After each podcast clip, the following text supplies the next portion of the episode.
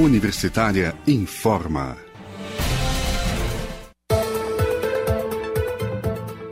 Olá, boa noite. Eu sou o Delfino Neto. Estamos seguindo aqui pela Rádio Universitária com os boletins Universitária Informa. Hoje é quinta-feira, 25 de fevereiro de 2021 e agora são 18 horas. Fique conosco e mantenha-se ligado no rádio 870M, no site radio.fg.br e pelo aplicativo Minha UFG. A chuva chegou de forma avassaladora em Goiânia na tarde desta quinta-feira, dia 25. Até por volta das 16 horas, foram feitos vários registros de chuva com ventos fortes e até granizo em várias regiões da capital. O Corpo de Bombeiros e a Defesa Civil já foram acionados e atuam em ocorrências de alagamento e quedas de árvores em diversos bairros, como o setor Pedro Ludovico, Vila São João, Vila Redenção e setor Marista. Há relatos também de alagamentos na Avenida 87, abaixo do Clube dos Sargentos, onde a água teria até encoberto alguns veículos estacionados. Além desse registro, há alagamentos registrados na Vila São João, em Goiânia, contando com a atuação do Corpo de Bombeiros. A Defesa Civil informou que aguarda um retorno da coordenação da área de risco sobre o Jardim Novo Mundo. Conforme a Defesa Civil, a situação é delicada na região. Além de quedas de árvores, há registros de chuva de granizo no Jardim Goiás e no setor marista. Às 17 horas e 30 minutos de hoje, a Avenida 85 estava com trânsito lento por causa da via que estava alagada. Há registros de quedas de árvores em toda a cidade.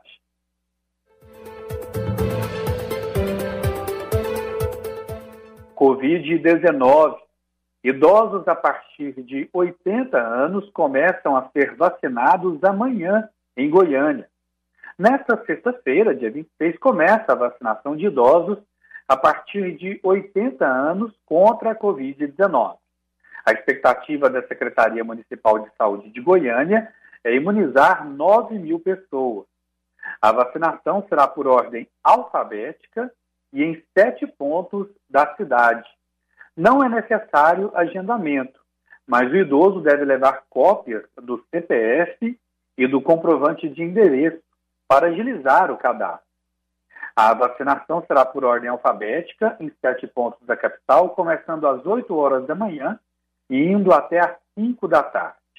Nesta sexta-feira, serão vacinados idosos cujos nomes comecem com as letras A até J. E no sábado, será a vez dos nomes que começam com a letra K até Z.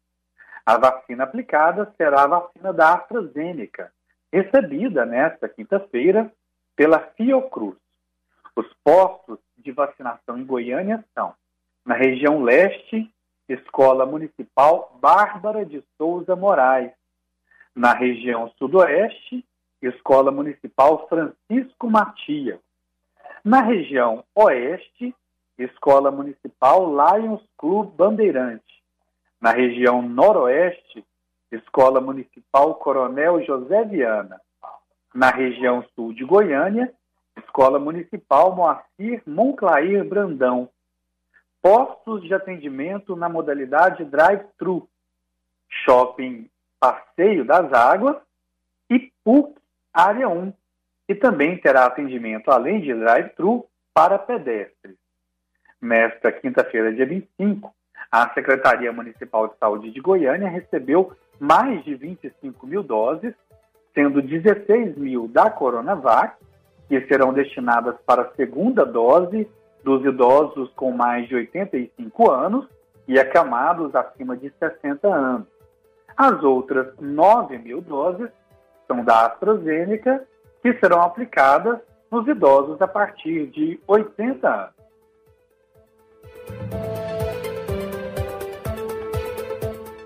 A Assembleia Legislativa de Goiás aprovou de maneira definitiva, em segunda e última votação, na tarde de hoje, a autorização para o governo de Goiás abrir um crédito extraordinário de 60 milhões de reais para comprar doses de vacinas contra a Covid-19. O texto agora vai para a sanção do governador Ronaldo Caiado. O projeto de lei enviado para a Assembleia ontem foi aprovado com quebra de interstício autorizado pelos 32 deputados presentes na sessão. Pelo regimento, a matéria só poderia ser votada por volta das 19 horas, horário que ficariam completadas as 24 horas regimentais da votação de ontem. Mas o presidente da Assembleia Legislativa, o deputado Lissauer Vieira, fez consulta ao plenário para que o texto fosse votado antes, sob argumento da sua importância. Goiás deve adquirir 2 milhões ou 2 milhões de doses da vacina necessárias aí para as duas doses de um milhão de habitantes, com um investimento de 120 milhões de reais, sendo 60 milhões de reais via abertura de crédito extraordinário, que foi aprovado na Assembleia Legislativa, e outros 60 milhões de reais por meio de remanejamento de valores para a Secretaria Estadual de Saúde. A compra das vacinas foi anunciada ontem pelo governador após o STF, Supremo Tribunal Federal, formar maioria a favor do entendimento de que estados e municípios podem negociar por conta própria as vacinas contra a Covid-19. O estado de Goiás mantém diálogo com empresas representantes da farmacêutica AstraZeneca e também com representantes da União Química, que vai produzir a vacina russa Sputnik V aqui no Brasil.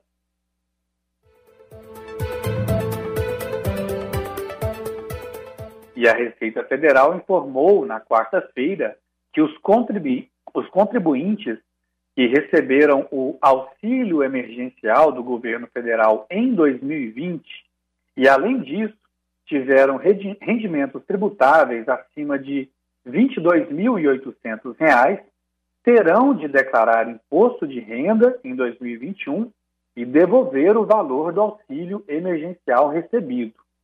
Os valores do próprio auxílio emergencial não devem ser incluídos no cálculo de R$ 22.800.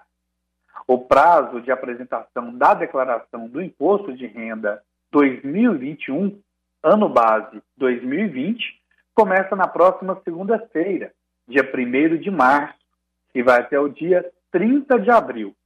As restituições começam em maio. A novidade foi apresentada pelo subsecretário de Arrecadação da Receita Federal, Frederico Igor, e diz respeito a quem teve os rendimentos maiores de R$ 22.800 no último ano e receberam o auxílio emergencial. A estimativa, de acordo com o órgão, é que cerca de 3 milhões de pessoas deverão declarar o imposto de renda e restituir o valor do auxílio ao governo federal.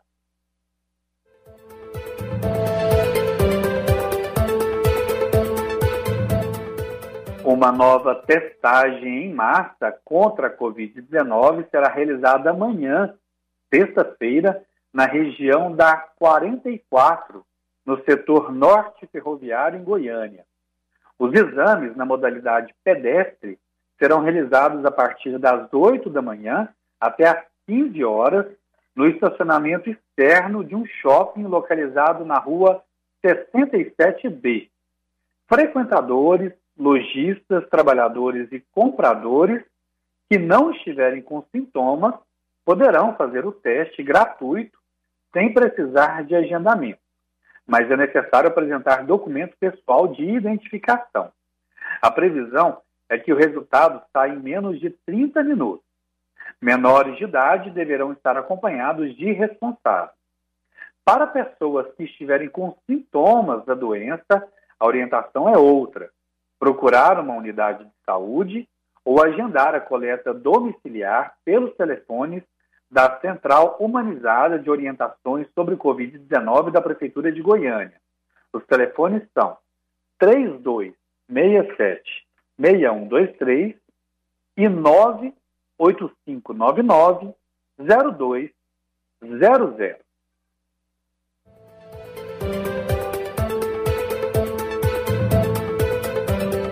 Brasil produz mais vacinas para gado do que para humanos.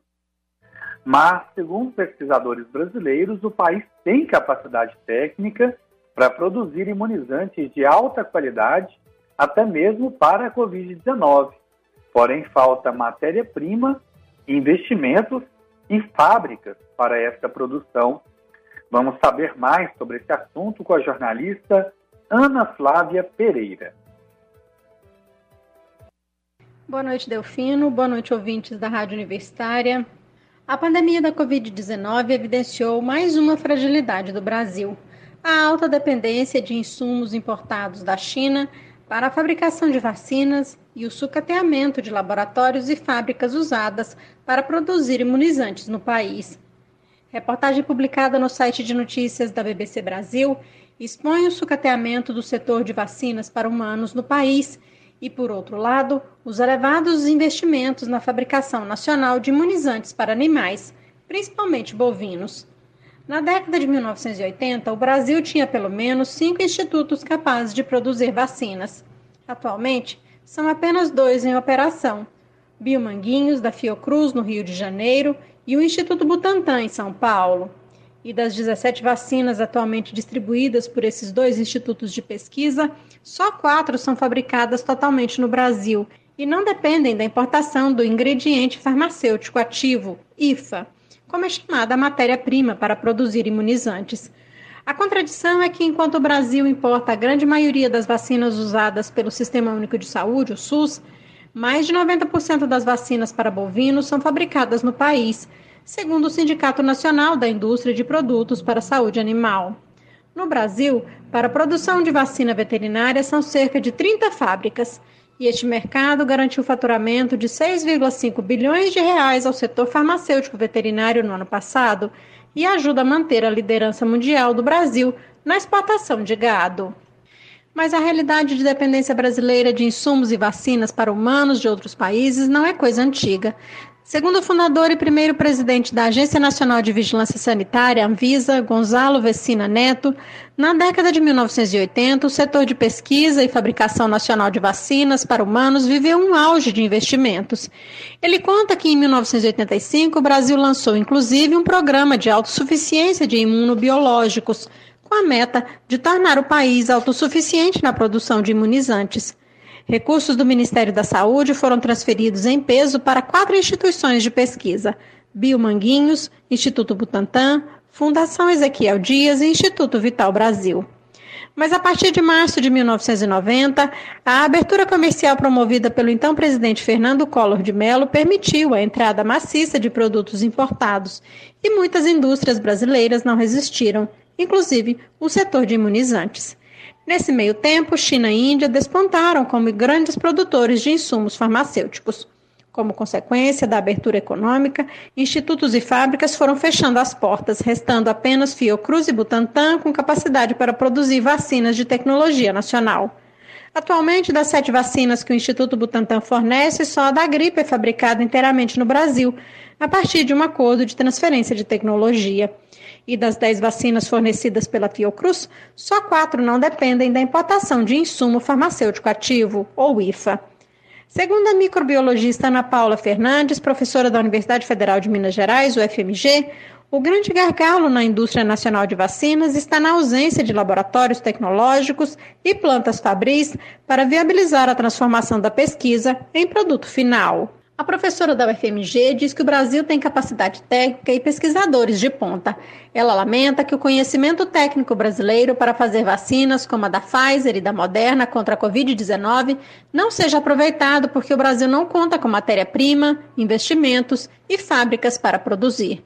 O principal argumento contrário a investir em vacinas nacionais é o de que, atualmente, é mais barato importar produtos da Índia ou da China do que construir laboratórios e fábricas para garantir autossuficiência. Mas a pandemia do coronavírus mostrou os riscos de depender inteiramente da importação de insumos. A demora na entrega de matéria-prima pela China pode significar meses de atraso no cronograma de vacinação da população brasileira contra a Covid-19. Além disso, há doenças que existem no Brasil e que não despertam interesse de pesquisa de grandes farmacêuticas estrangeiras, por serem um problema regional. A professora da UFMG explica que há, por exemplo, um tipo de malária que é comum no Brasil, mas não em outros países. Cientistas brasileiros também argumentam que investir na infraestrutura de fabricação nacional de imunizantes é importante para fazer frente ao coronavírus, especialmente diante de evidências de que as vacinas contra a Covid-19 terão que ser atualizadas constantemente para responder a novas variantes do vírus. O grupo de pesquisa da microbiologista Ana Paula Fernandes, da UFMG, já terminou a fase pré-clínica de estudos para a produção de uma vacina brasileira contra a Covid-19. E, segundo a pesquisadora, a resposta obtida foi excelente.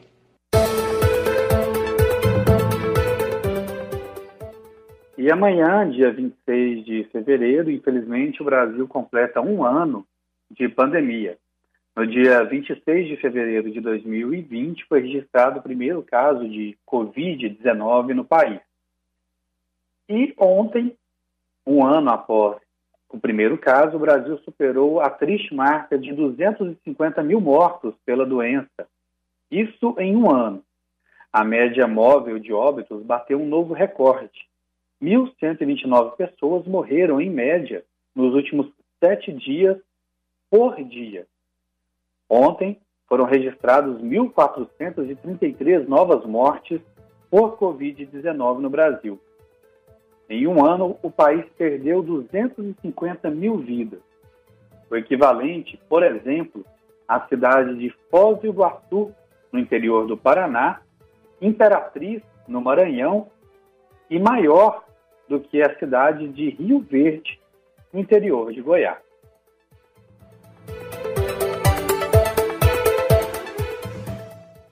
E após três dias da publicação do Diário Oficial do Município, o decreto com as normativas mais restritivas para combater o avanço da Covid-19 passaram a vigorar nesta quinta-feira em Goiânia. Segundo a Prefeitura, as regras foram debatidas com diversos segmentos comerciais da capital e, com isso, bares e restaurantes têm novos horários. A região da 44 funciona em dias e horários diferenciados e a operação de escolas, atividades religiosas e velórios também sofreu, sofreram mudanças.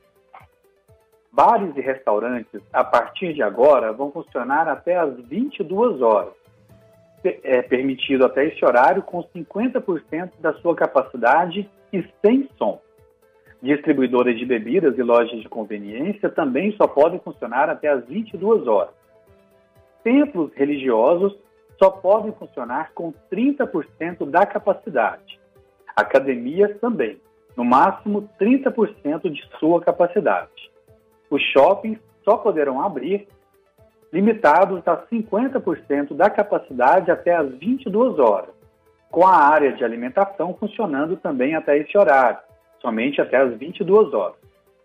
Salões e barbearias podem funcionar somente com 30% de sua capacidade. Eventos particulares e em condomínios estão proibidos, como o uso de salões de festas, por exemplo.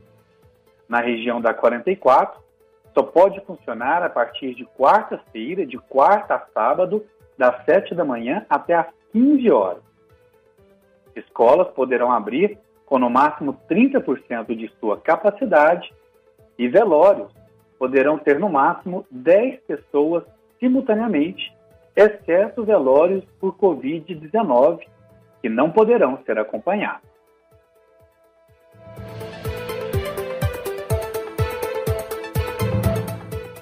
E com essa informação, nós encerramos o Universitário em Forma das 18 horas de hoje. Mais informações ao longo de nossa programação e você pode se manter ligado na frequência 870M do rádio ou pelo site radio.fg.br. Você pode ouvir a Rádio Universitária também pelo aplicativo Minha UFG. Acompanhe a emissora também pelas redes sociais arroba Rádio Universitária no Instagram e no Facebook. E lembre-se, a pandemia de Covid-19 não acabou. Continue usando máscara e mantendo o distanciamento de outras pessoas. Eu sou Delfino Neto, para a Rádio Universitária.